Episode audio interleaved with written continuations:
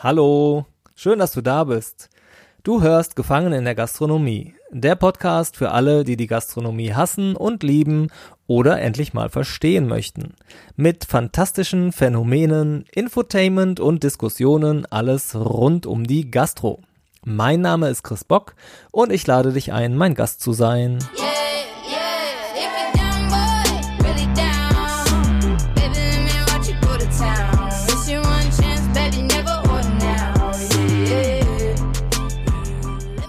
Du sitzt an dem wunderbaren Tisch Nummer 4 und es geht heute um die klassische Gastronomie versus Systemgastronomie.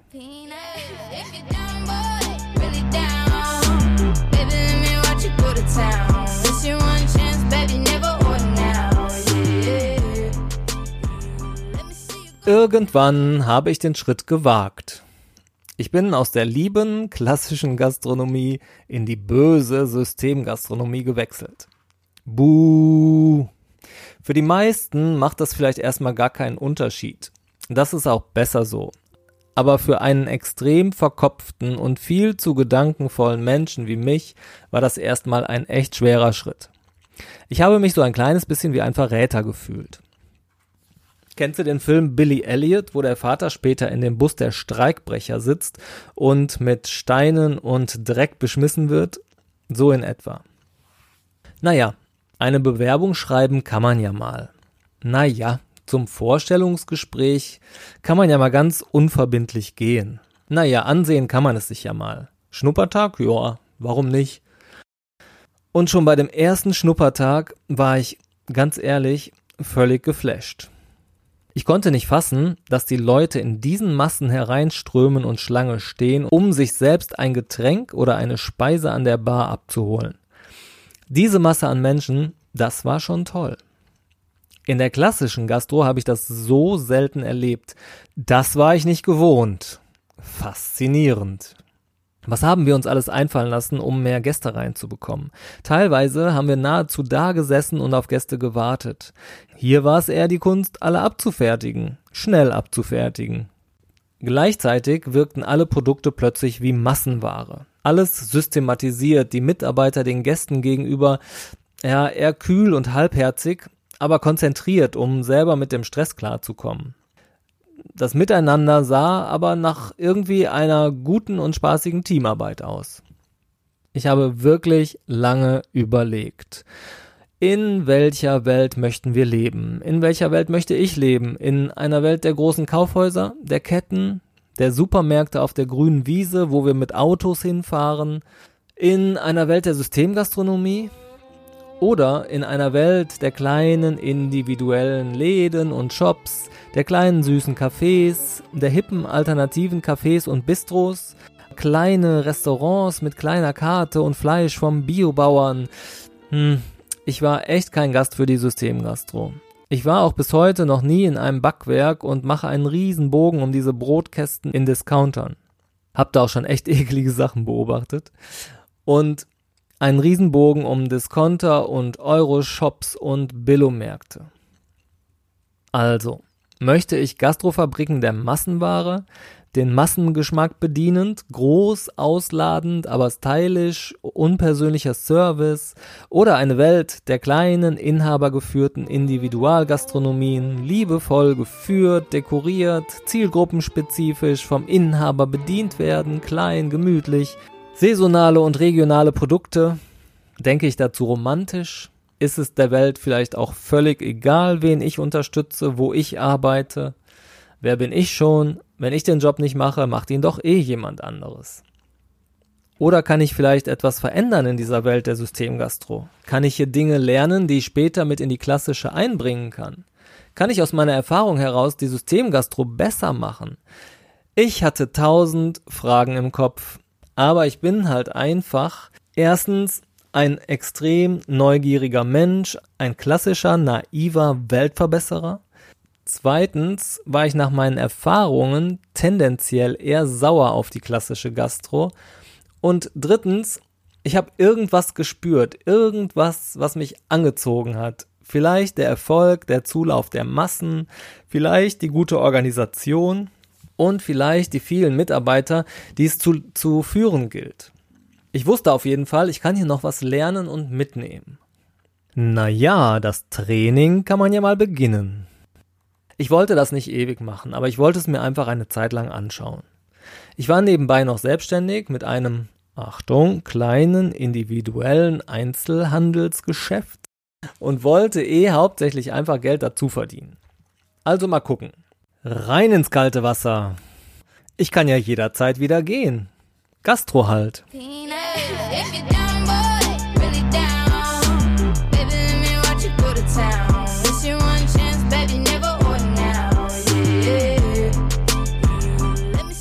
Wenn der Deutsche, also falls es ihn gibt, oder sagen wir besser, wenn der, die das Durchschnittsdeutsche an die Systemgastro denkt, denkt er sie es normalerweise an McDonald's, an Burger King, Pizza Hut, vielleicht noch an Subway und an Nordsee.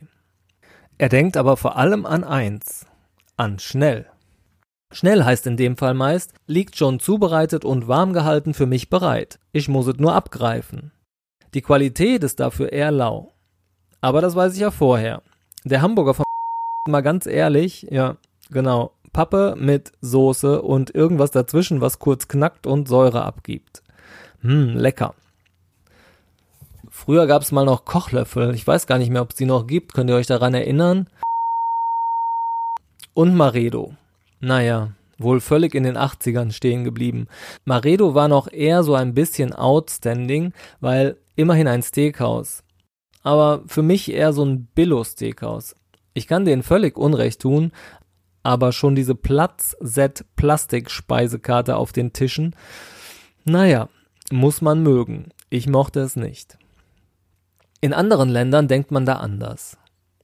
Da sind viele Restaurants systematisiert, die kaum von klassischen Gastronomiebetrieben zu unterscheiden sind. Und heutzutage schauen System und Klassik immer mehr voneinander ab und nähern sich tatsächlich immer mehr an.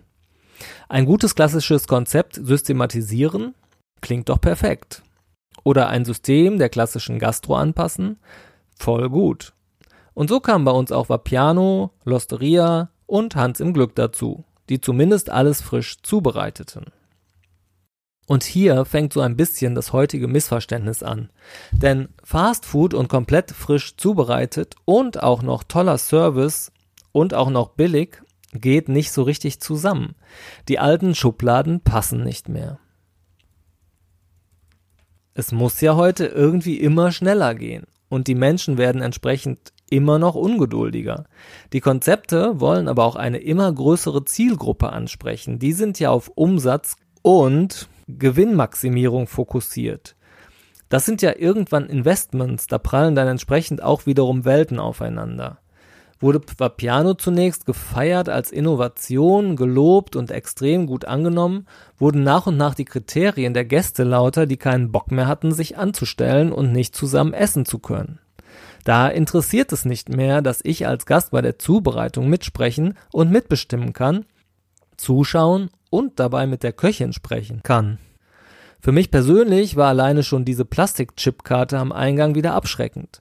Und dass es ganzjährig frische Erdbeeren gab, sowieso. Die Losteria begeistert durch die lockere, lebendige italienische Atmosphäre und die übergroßen Pizzen, die über den Tellerrand hinausragen, die man sich auch teilen kann. Die Kritikpunkte sind aber heute oft die laute Atmosphäre und insbesondere die Wartezeiten. Da interessiert es den Gast nicht, dass eventuell gerade 240 Leute im Laden sitzen, die alle Hunger haben und dass in einen Pizzaofen eben nur fünf Pizzen passen. Kommt Hans im Glück so locker und leicht, unbeschwert daher, wie es der Name verheißt, kommen die im Laufe des Wachstums auch an Grenzen, was Auflagen, Gesetze, Standards angeht. Und die Gäste finden die Ansprache des ach so lockeren Service dann doch zu oberflächlich und die Burger in der heutigen Zeit eher klein und mittelmäßig. Die Qualität in den Konzepten ist solide. Den meisten schmeckt's. es gibt Alleinstellungsmerkmale, es geht normalerweise recht schnell, es funktioniert.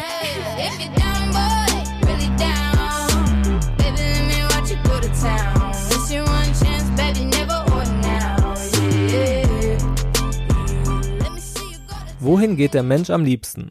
Dahin, wo er sich schon auskennt, wo er schon mal war, dahin, wo er schon gute Erfahrungen hatte, dahin, wo man so hingeht?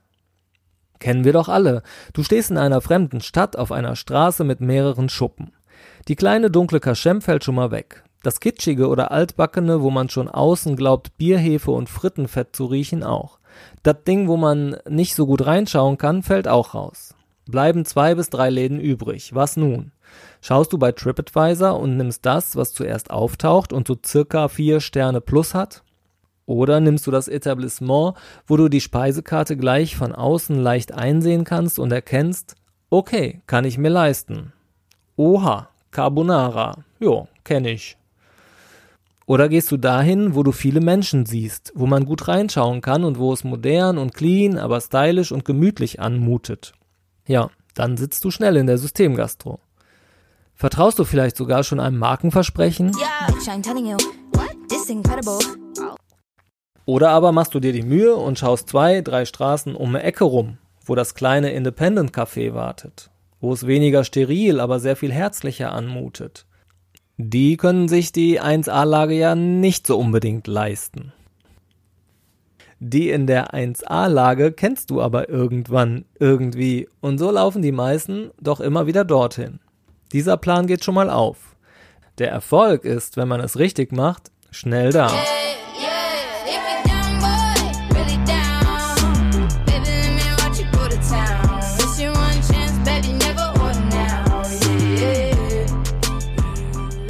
Machen wir uns nix vor. Schwarze Schafe gibt überall.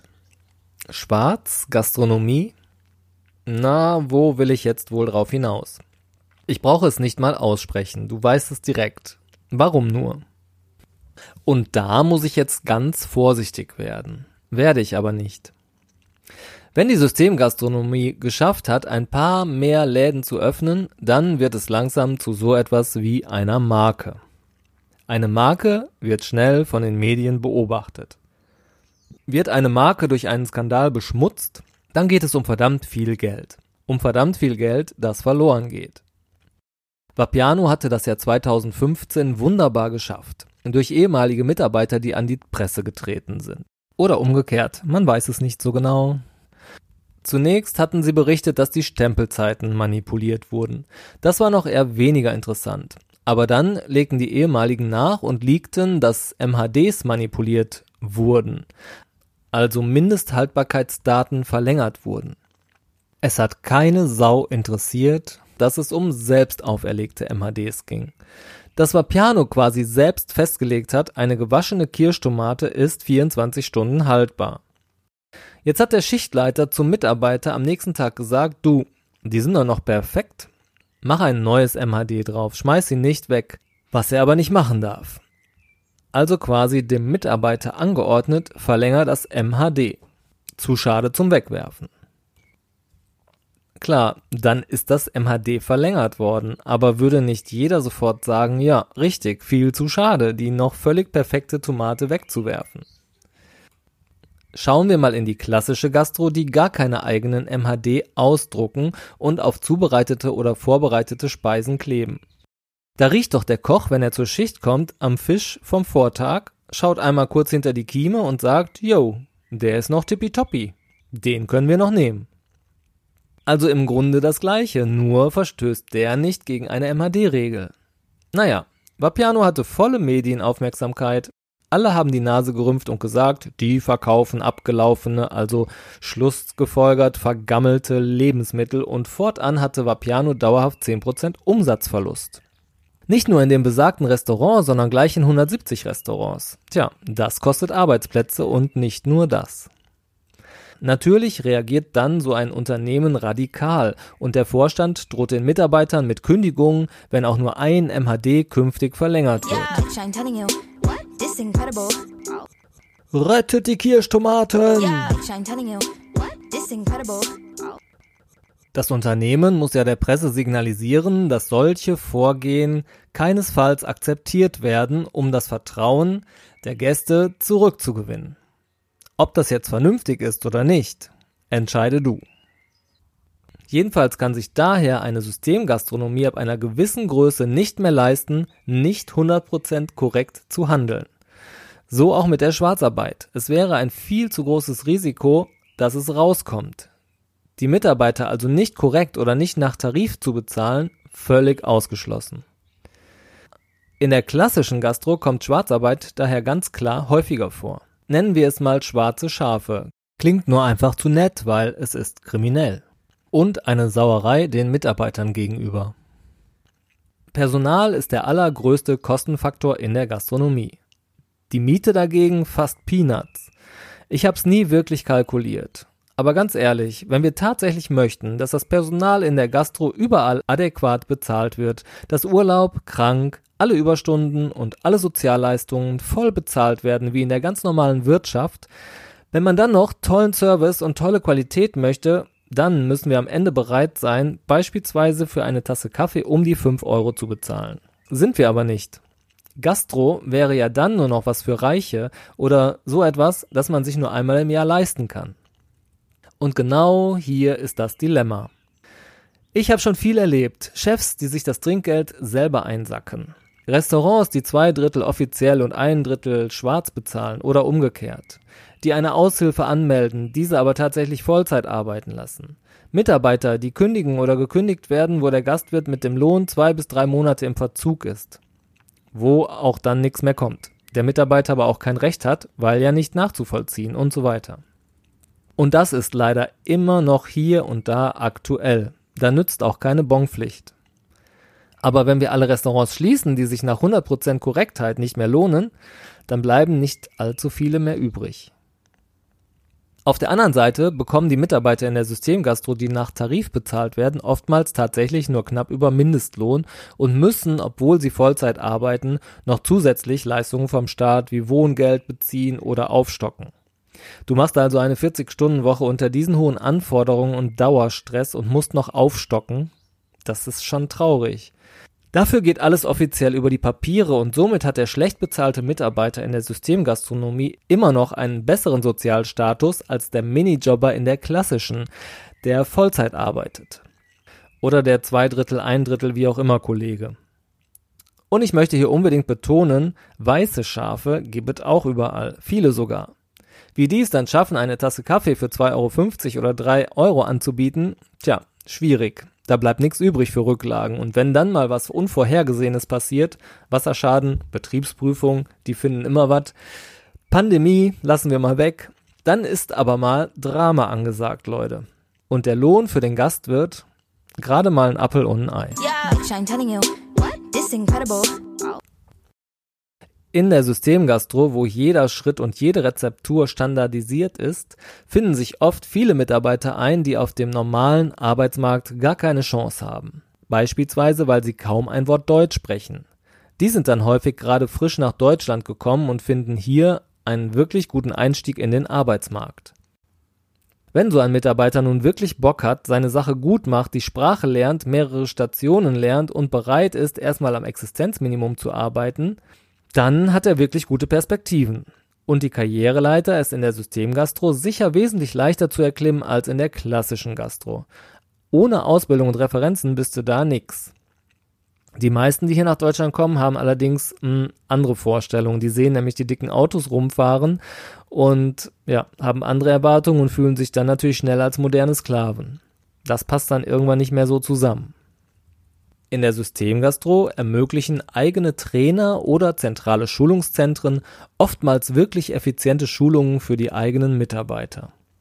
In der klassischen bist du da eher der Spüler und Putzlappen, der häufig ganz schön respektlos behandelt wird. Die Systemgastro wird wohl eher auf den Fachkräftemangel klarkommen, modernste Technik und einheitliche Standard reduzieren den Bedarf an Facharbeitern auf ein Minimum. Nicht umsonst werden solche Konzepte eher im kulinarischen und anspruchsvollen unteren Segment gefahren. Die Arbeit in der Küche einer Systemgastronomie ist für eine gelernte Köchin aus der klassischen Gastro eher eine Zumutung. Jedes Rezept und nahezu jede Handbewegung ist vorgegeben und lässt gar keinen Raum für Kreativität. Außerdem werden in der Systemgastro generell Ideen eher träge umgesetzt, wenn überhaupt, und eine Individualisierung ist nicht möglich. Dafür reden dann viel zu viele Menschen mit, dann gibt es viel zu viele Entscheidungsstufen. Eine wirklich gute Idee so weit zu bringen, dass sie umgesetzt wird, ist in der Systemgastro wirklich schwierig. Es sei denn, diese Person möchte einfach ein Team leiten oder sucht den Weg ins Management. Dann kann das funktionieren.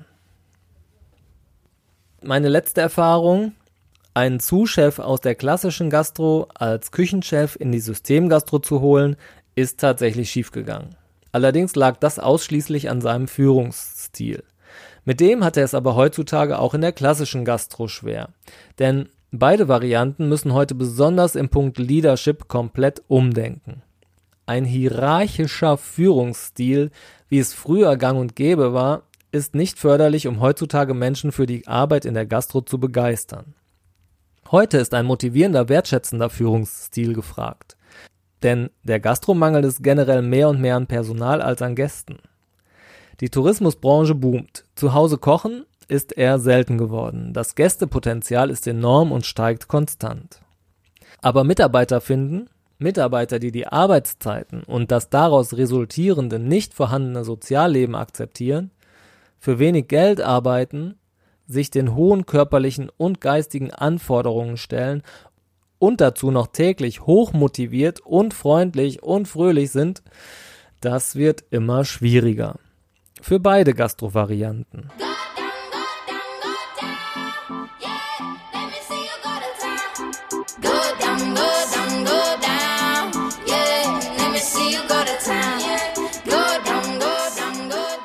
Ende können beide voneinander lernen. Eine große Herausforderung in der klassischen Gastro ist die gleichbleibende Qualität.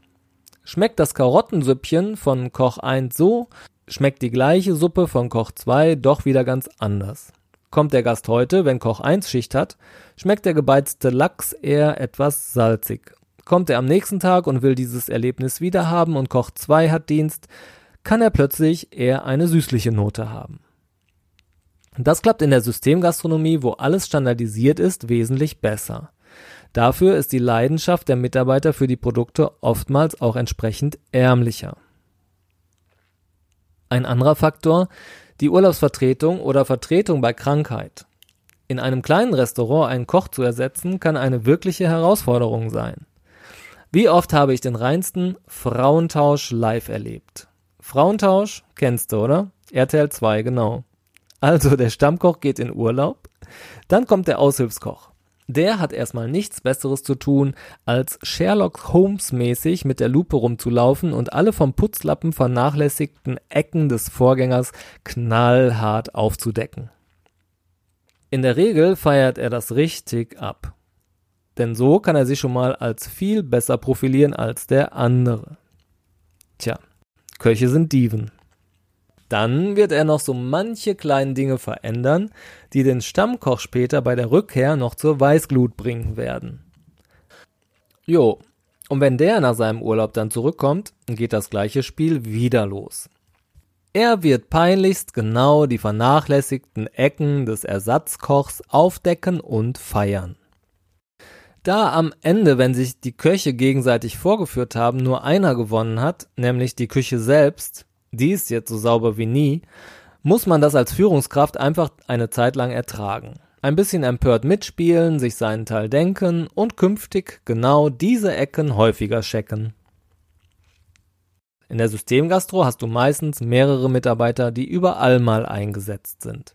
Da findet dieses Verhalten eher im Kleinen und dafür häufiger statt. Oder von Schicht zu Schicht. Hier wird aber eh häufiger vom Schichtleiter gescheckt und alle Ecken sind im Putzplan dokumentiert. Muss aber eben kontrolliert werden, sonst ist die ein oder andere Ecke dann dokumentiert, aber eben nicht gereinigt.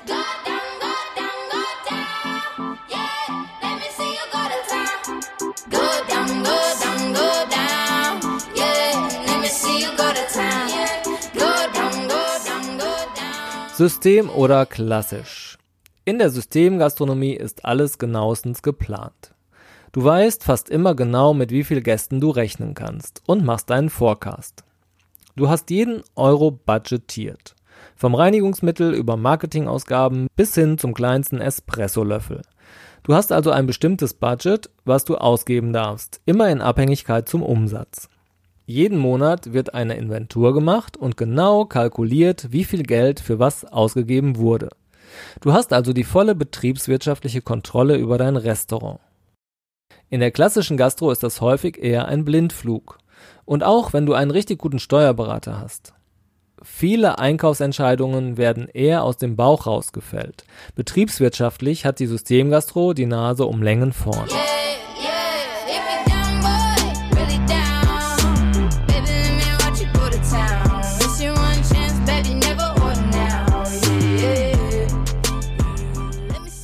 Nachdem ich nun beides ausführlich kennengelernt habe, komme ich zu einem klaren Fazit.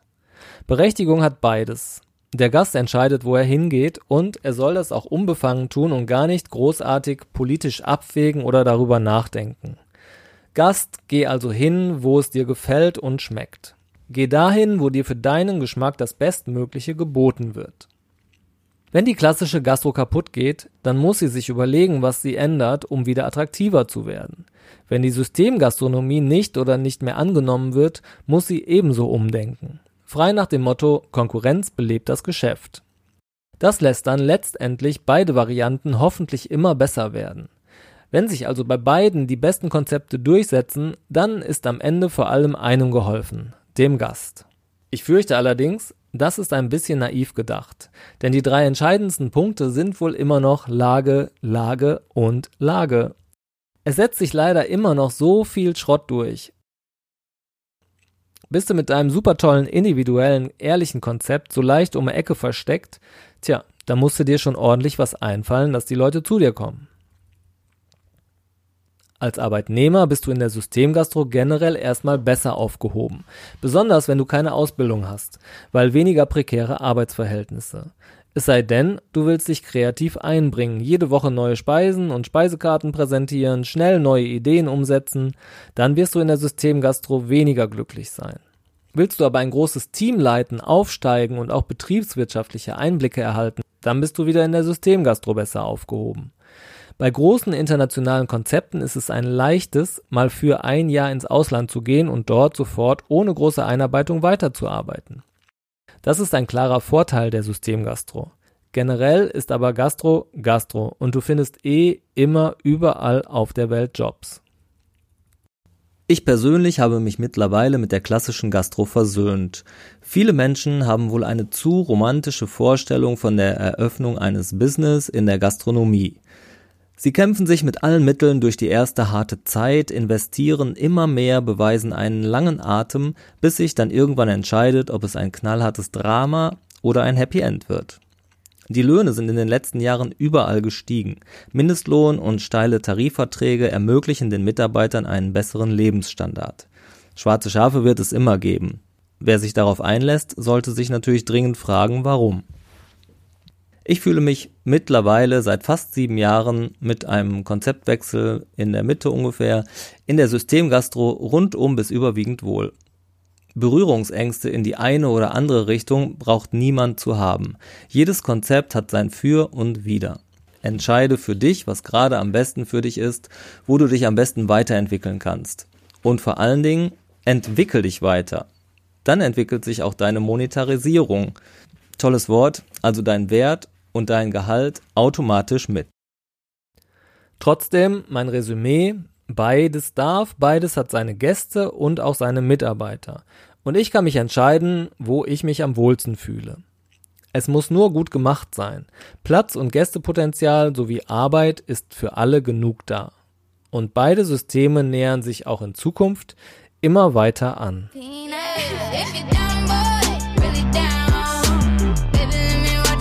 Town. It's your one chance, baby, never now. Yeah. Vielen Dank für deinen Besuch und fürs Zuhören. Und jetzt bist du dran. Besuche die Seite gefangen in der Gastronomie.de oder einfach gidg.de. Also kurz gitsch.de. Wie hat dir die Folge gefallen? In welcher Art von Gastronomie arbeitest du? Ich freue mich auf dein Feedback, auf deine Fragen, auf deine Anregungen und sage bis zum nächsten Mal. Ciao, ciao. Toll, was man hier so alles machen kann. Go down,